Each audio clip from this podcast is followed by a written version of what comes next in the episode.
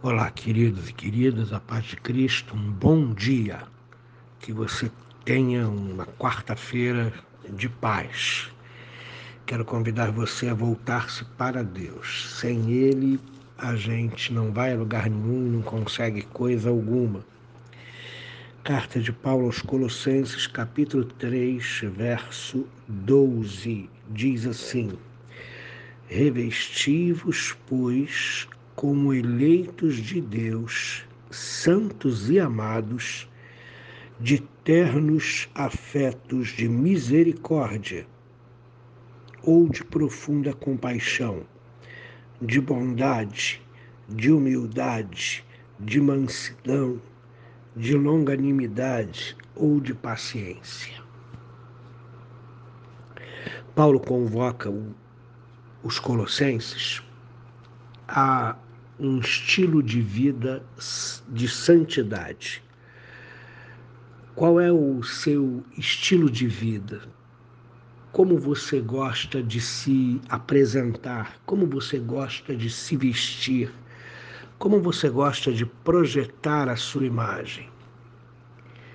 Paulo está convidando os colossenses e a nós a um estilo de vida de santidade, a um estilo de vida separado para Deus. Um estilo de vida de santidade busca a presença de Deus diariamente. Um estilo de vida de santidade coleciona ou cultiva virtudes na sua vida e não deixa que o velho homem a dirija. Muitas vezes hum, nós não pensamos, mas o velho homem está no completo controle da nossa vida e nós não podemos deixar que isso aconteça. Então, Paulo convoca os colossenses a um estilo de vida de santidade. Santidade, queridos, é quando nós nos separamos para Deus, quando nós nos voltamos para Ele, quando nós prestamos atenção naquilo que Ele diz, na Sua vontade, quando nós desejamos agradar a Deus todos os dias, quando nos voltamos para a palavra de Deus todos os dias. Isso é um revestimento de santidade, isso é um estilo de santidade. Algumas pessoas gostam de usar terno e gravata, outras pessoas abominam isso, preferem um estilo esporte fino, isso no caso dos homens. Algumas pessoas amam andar de tênis, e vestem tênis até com roupas sociais que, na minha opinião, não combinam. Outras pessoas gostam de uma roupa mais despojada, uma calça jeans e uma camisa polo. Já outras pessoas gostam de um estilo de, de vestimenta mais social, Algumas mulheres gostam daqueles vestidos compridos que eu fico pensando como é que elas conseguem andar na rua com aquele vestido arrastando arrastando o chão.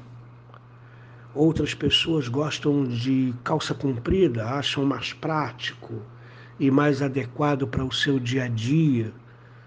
Algumas pessoas gostam de blusas de alça, outras pessoas gostam de blusa de manga. Enfim, os estilos é, são bastante diferentes. Se a gente então entrar pelas cores, né? tem gente que gosta de cores vivas, um amarelo canário, um coral e assim por diante. Tem gente que gosta de cores sóbrias, tons pastel, né? tons pastéis, uh, marrom, caque, uh, tons mais assim sóbrios. Paulo está convidando os colossenses e a nós para um novo estilo de vida, um estilo de vida segundo Deus. E um estilo de vida segundo Deus, ele inclui o cultivo de virtudes na nossa vida. Então preste atenção. Olha o que o texto diz. Revistam-se de profunda compaixão, de bondade, de humildade, de mansidão e de paciência no vosso viver.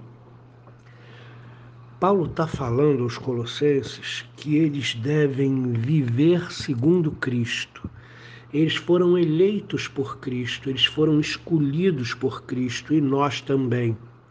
Nós fomos separados deste mundo pelo nosso Senhor e Salvador Jesus Cristo, que falou ao nosso coração, que nos chamou e que nos fez pescadores de homens.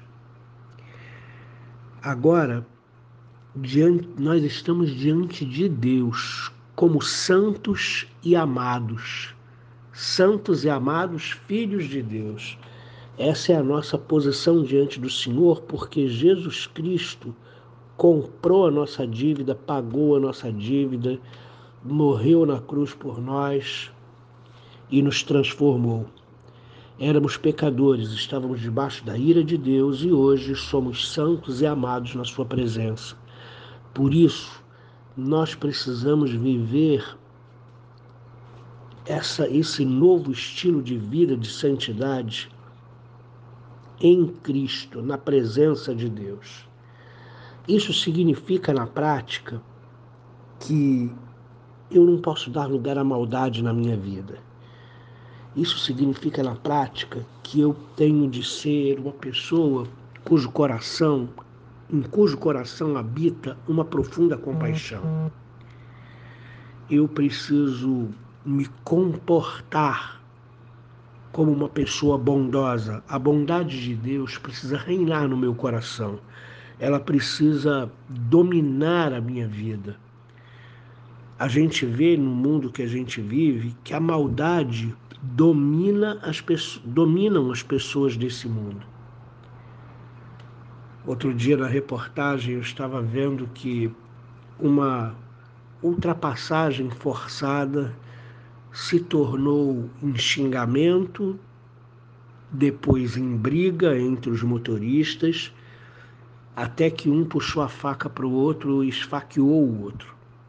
Eu fico pensando o que passa na cabeça dessas pessoas. O coração delas está dominado pela maldade, pela ira. Elas não reconhecem o erro, não pedem perdão, não pedem desculpa. Elas não são mansas, elas são agressivas.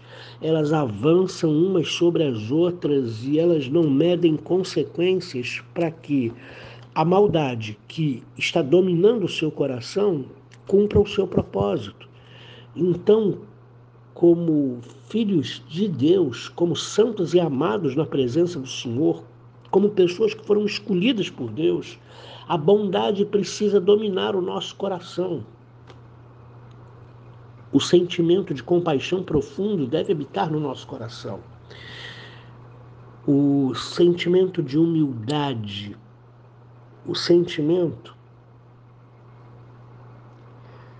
de mansidão. Você percebe que as virtudes que Paulo lista aqui são virtudes relacionais. Eu preciso agir com misericórdia para com o meu próximo, eu preciso ser bondoso para com o meu próximo, eu preciso ser humilde nas minhas relações pessoais com a minha família e o meu próximo eu preciso ser manso e eu preciso ser paciente. Ele coloca virtudes aqui que facilitam a gente a viver em comunidade, a viver em família, a viver na igreja. Porque quem é que pode suportar uma pessoa soberba e não humilde? Quem é que pode suportar uma pessoa que é dominada pela maldade e não pela bondade? Quem é que pode suportar uma pessoa de coração endurecido, empedernido e não misericordiosa? Quem pode suportar uma pessoa que se estoura com facilidade toda hora, qualquer coisa? Você não pode falar nada, você não pode fazer uma observação que aquilo ali vai terminar em briga, porque a pessoa com a qual você se relaciona, ela é dominada pela falta de mansidão, ela é dominada pela ira. Então ela explode em todo momento. Quem é que pode se relacionar com uma pessoa que não tem paciência? No primeiro erro, na primeira falha, no primeiro deslize, a pessoa se volta contra você. Ela não tem a mínima paciência de entender o momento que você está vivendo e enfim, as circunstâncias que cercam a sua vida. Ela não tem paciência. Então, queridos, como santos e amados, nós estamos diante de Deus, porque fomos resgatados por Jesus Cristo. Agora nós precisamos viver na prática como Jesus Cristo. Viver revestidos, viver um estilo de vida de santidade, com profunda compaixão no coração dominados pela bondade de Deus, pela humildade de Cristo, pela mansidão e pela paciência. Coloca isso em prática nos seus relacionamentos familiares. Seja uma pessoa humilde, que pede perdão, seja uma pessoa mansa, que lida com respeito com a sua família, mesmo quando a situação é, é grave, é complicada uma pessoa que tem paciência com as falhas e os erros do próximo. Precisamos ser pessoas melhores e o Evangelho nos transforma em pessoas melhores. A transformação que Jesus Cristo fez no nosso coração, ela precisa redundar em obras no nosso comportamento, no nosso caminhar, no nosso viver. Viva segundo Cristo. Você já está diante de Deus como santo e amado, como filho querido.